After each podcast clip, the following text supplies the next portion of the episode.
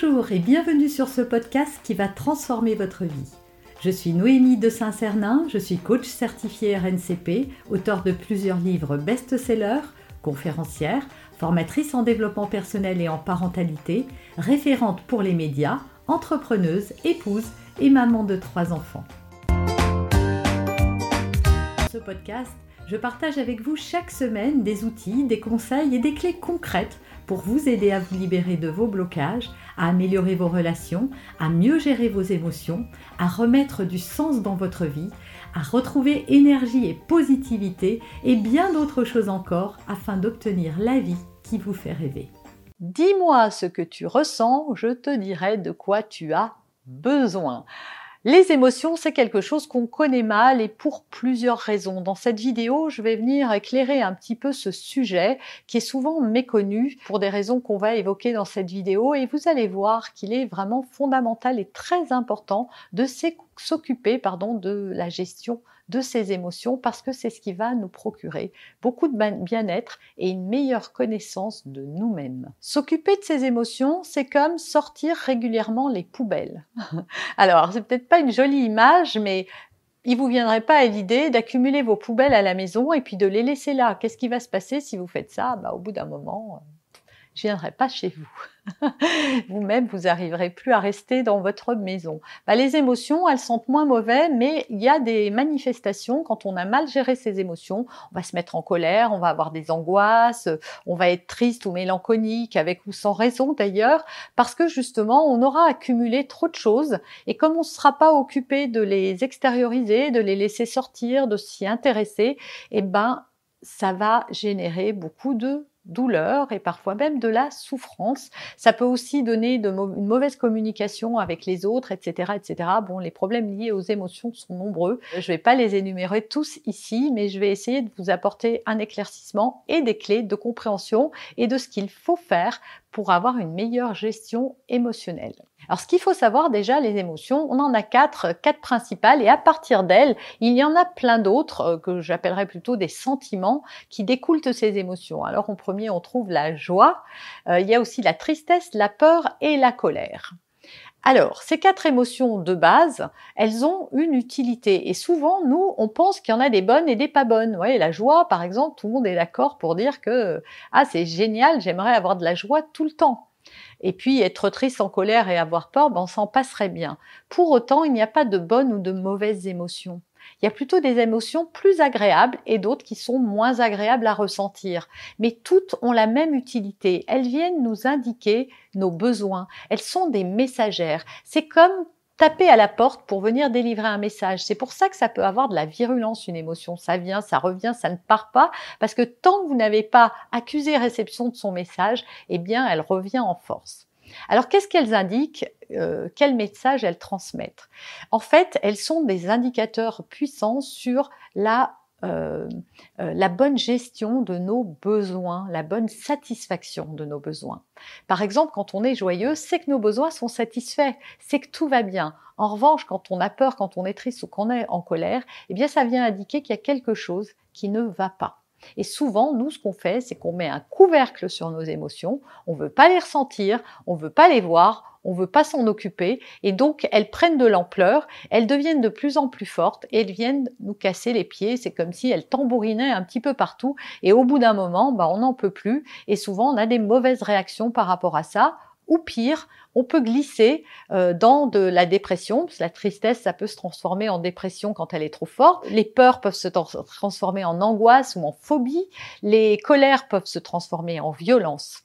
Voilà, il n'y a que la joie qui ne peut jamais devenir euh, pire que ce qu'elle est finalement, puisque de toute façon, être joyeux, c'est avoir ses besoins satisfaits. Alors voyons une à une à quoi servent ces émotions. La colère indique un obstacle ou une frustration son, son intérêt, c'est qu'elle vient un peu protéger notre intégrité. Par exemple, quand on ressent de l'injustice, eh ben, c'est une manière de dire, bah voilà, c'est pas juste et, euh, et, je ressens de la colère parce que je suis menacée dans mon intégrité. Par exemple, je sais pas, votre, c'est toujours vous euh, qui faites le repas ou qui faites le ménage à la maison. Et ça vous met en colère parce que vous trouvez que c'est injuste et que les autres pourraient participer.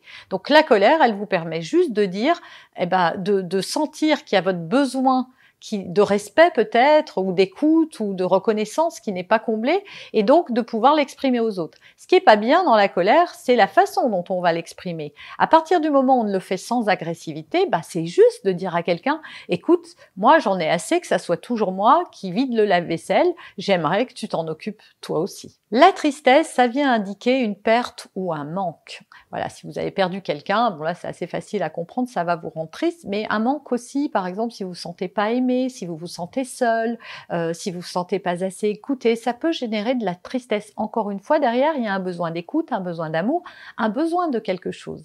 Et son utilité, bah, c'est de vous faire prendre conscience de ce qui est cher pour vous, de, de ce qui est important pour vous. La peur, elle est un peu évidente, elle indique un danger ou une menace. Donc elle est très très utile. Alors attention, faut juste distinguer, hein, c'est un peu comme la colère, des fois elle a une déviance, parce que faut juste distinguer les peurs rationnelles des peurs irrationnelles. Par exemple, si vous avez peur de vous faire virer et qu'il n'y a rien qui indique que vous allez vous faire virer, voilà. Si vous avez peur d'une araignée, bon, elle va pas vous sauter dessus. Je dis pas qu'il faut minimiser ces phobies, hein, mais je dis juste qu'il y a des peurs rationnelles et des peurs irrationnelles. Donc en fait, la peur, elle vient vous euh, euh, vous alerter pour pour qu'il y ait une mise en sécurité, qu'elle soit psychique ou réelle. Vous êtes face à, je sais pas, quelqu'un de dangereux, bah la peur, elle va vous faire prendre vos jambes à votre cou. Ou alors, elle va vous faire attaquer euh, cette chose euh, qui vous agresse pour, euh, pour, pour vous mettre en sécurité. Maintenant, si vous avez peur, je sais pas, si vous avez peur d'être, je sais pas, d'être viré au boulot, par exemple, parce qu'il y a un plan social, eh ben la peur, elle vient dire attention, regarde, tu te sens pas en sécurité. Qu'est-ce qui fait que tu te sens pas en sécurité? Pourquoi tu as peur d'être viré? Et puis, qu'est-ce que ça peut faire d'avoir peur d'être viré? Est-ce que tu n'as pas des ressources? Est-ce qu'il n'y a pas des choses que tu peux faire? Donc, vous voyez, c'est important qu'elle nous alerte parce que comme ça, on peut agir. Et la joie, je vais pas m'étendre là-dessus, hein, ça indique, comme je vous l'ai dit tout à l'heure, une satisfaction. Donc la satisfaction, nos besoins en fait. À chaque fois qu'on ressent de la joie, je sais pas, euh, on ressent de la joie parce que euh, on est devant un coucher de soleil, et eh ben ça veut dire qu'on est rempli à l'intérieur, rempli de gratitude, rempli de reconnaissance, rempli de plein de choses, que nos réservoirs à besoins sont pleins et qu'on peut savourer la vie sans avoir toutes ces euh, émotions parasites qui viennent nous empêcher de nous sentir joyeux. Et les émotions, pourquoi il n'y en a pas des mauvaises et des bonnes? Bah Parce que il faut un référentiel dans la vie. Si on était tout le temps joyeux, bah comment on serait, on saurait qu'on est joyeux. En fait, on n'appellerait plus ça de la joie parce que ça serait plus ponctuel, ça serait notre état normal. Donc en fait, le fait de fluctuer à travers différentes émotions, bah, c'est ce qui fait qu'on est humain. C'est aussi ce qui nous distingue des animaux et qui fait que justement on passe à l'action quand nos émotions plus désagréables se font sentir pour justement évoluer, trouver plus de sécurité, plus de confort et plus de bonheur et de bien-être. Alors maintenant que je vous ai dit tout ça, comment on fait quand on a ces émotions désagréables qui nous envahissent et qui peuvent parfois même nous pourrir la vie, soyons clairs. Si on crie tous les jours euh, sur ses enfants ou son mari euh, ou sa femme parce que euh, voilà, il y a trop de colère en nous, si on est sujet à plein d'angoisses qui nous empêchent de nous réaliser ou d'aller vers les autres ou de parler en public, si on est tout le temps triste et mélancolique parce qu'on se sent seul ou pas aimé, voilà, forcément, c'est ça crée euh, ça crée des choses euh, dans son quotidien qui sont pas agréables à vivre ni pour soi ni pour les autres. Alors une émotion, bah faut savoir que ça s'accueille. Alors c'est sûr, on nous l'a pas appris quand on était petit, mais on peut le faire. Et je vais vous donner toutes les étapes pour accueillir votre colère, votre tristesse ou votre peur à chaque fois qu'elle se présente. La clé, c'est de vraiment être attentif à son corps, de l'écouter pour et ne pas de plus sortir de ces schémas où on passe à autre chose et on essaye de se distraire parce que c'est ça qu'on fait hein. quand on ressent des émotions. On, boit un verre, on fume une cigarette, on sort, on se jette dans le travail, etc. On cherche des compensations. Mais les compensations, ça fait pas taire les émotions à l'intérieur de nous.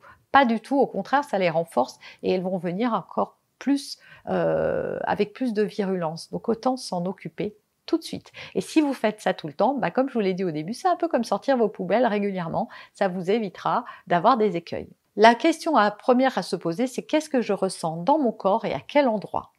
Est-ce que c'est dans la gorge? Est-ce que c'est mon estomac qui est noué? Est-ce que c'est dans mon ventre? Peu importe, observez ce qui se passe dans votre corps et mentalement dites-vous, voilà, je sens euh, que j'ai les mains euh, je sens mon cœur qui va plus vite, j'ai la gorge nouée, euh, je me sens tendue, etc., etc. Observez votre corps. Deuxième étape, nommer cette émotion. Qu'est-ce que c'est? C'est de la colère, c'est de la tristesse, c'est de la peur? Nommez ce qui se passe. Vous pouvez dire d'autres mots, vous pouvez dire du, dégoût, euh, euh, de, de l'accablement, peu importe, trouvez le mot, mais nommez ce qui se passe. Vous pouvez le faire mentalement. Une fois que vous avez trouvé ça, posez-vous la question de ce qui a provoqué cette émotion. Qu'est-ce qui s'est passé? Voilà, vous êtes rentré du boulot, c'est un exemple que je donne souvent, il faudrait que j'en change un peu, mais vous êtes rentré du boulot, vous voyez de la vaisselle qui traîne dans la vaisselle et vous vous dites, euh, ils se moquent de moi, euh, euh, ils m'aident jamais, euh, j'avais pourtant dit qu'il fallait, ils attendent que je rentre pour que je le fasse, c'est toujours la même chose, je suis la boniche, etc. Voilà, soyez conscient de toutes ces phrases que vous vous êtes dites, parce que c'est elles qui ont provoqué l'émotion et pas vraiment la situation. Étape suivante, une fois que vous avez trouvé ça, vous pouvez vous poser avec un papier et un crayon hein, pour faire l'exercice. Demandez-vous de quoi est-ce que j'avais besoin en réalité? Quel était mon besoin à ce moment-là? Bah, J'avais besoin d'être reconnu, j'avais besoin qu'on m'écoute, j'ai besoin... Euh, voilà, de quoi j'ai besoin? Qu'est-ce qui fait que cette situation m'agace autant? Ou me crée de la peur ou de la tristesse? Et enfin, Dernière question à vous poser et à chercher, même si ça prend du temps, comment vous pourriez faire vous-même pour combler ce besoin Vous avez aimé cet épisode? Abonnez-vous pour être informé de toutes mes futures publications. Laissez un avis 5 étoiles sur la plateforme que vous utilisez et un commentaire afin de m'aider à diffuser mes graines de conscience et de bienveillance à d'autres personnes. Vous pouvez aussi, si vous en avez envie, partagez ce podcast à vos amis. Merci, merci d'avance pour votre soutien. Pour aller plus loin, vous pouvez me retrouver sur ma chaîne YouTube, mon site internet et mes réseaux sociaux. Ils portent mon nom, Noémie de Saint-Cernin. Et si vous souhaitez aller plus loin et vous faire accompagner, venez rejoindre mes programmes de coaching et mes accompagnements. Tout est indiqué sur mon site internet www.noémie-de-saint-cernin.com dans la rubrique Mes coachings et formations. Vous pourrez également télécharger gratuitement les coffrets cadeaux que j'ai spécialement concoctés pour vous. À très bientôt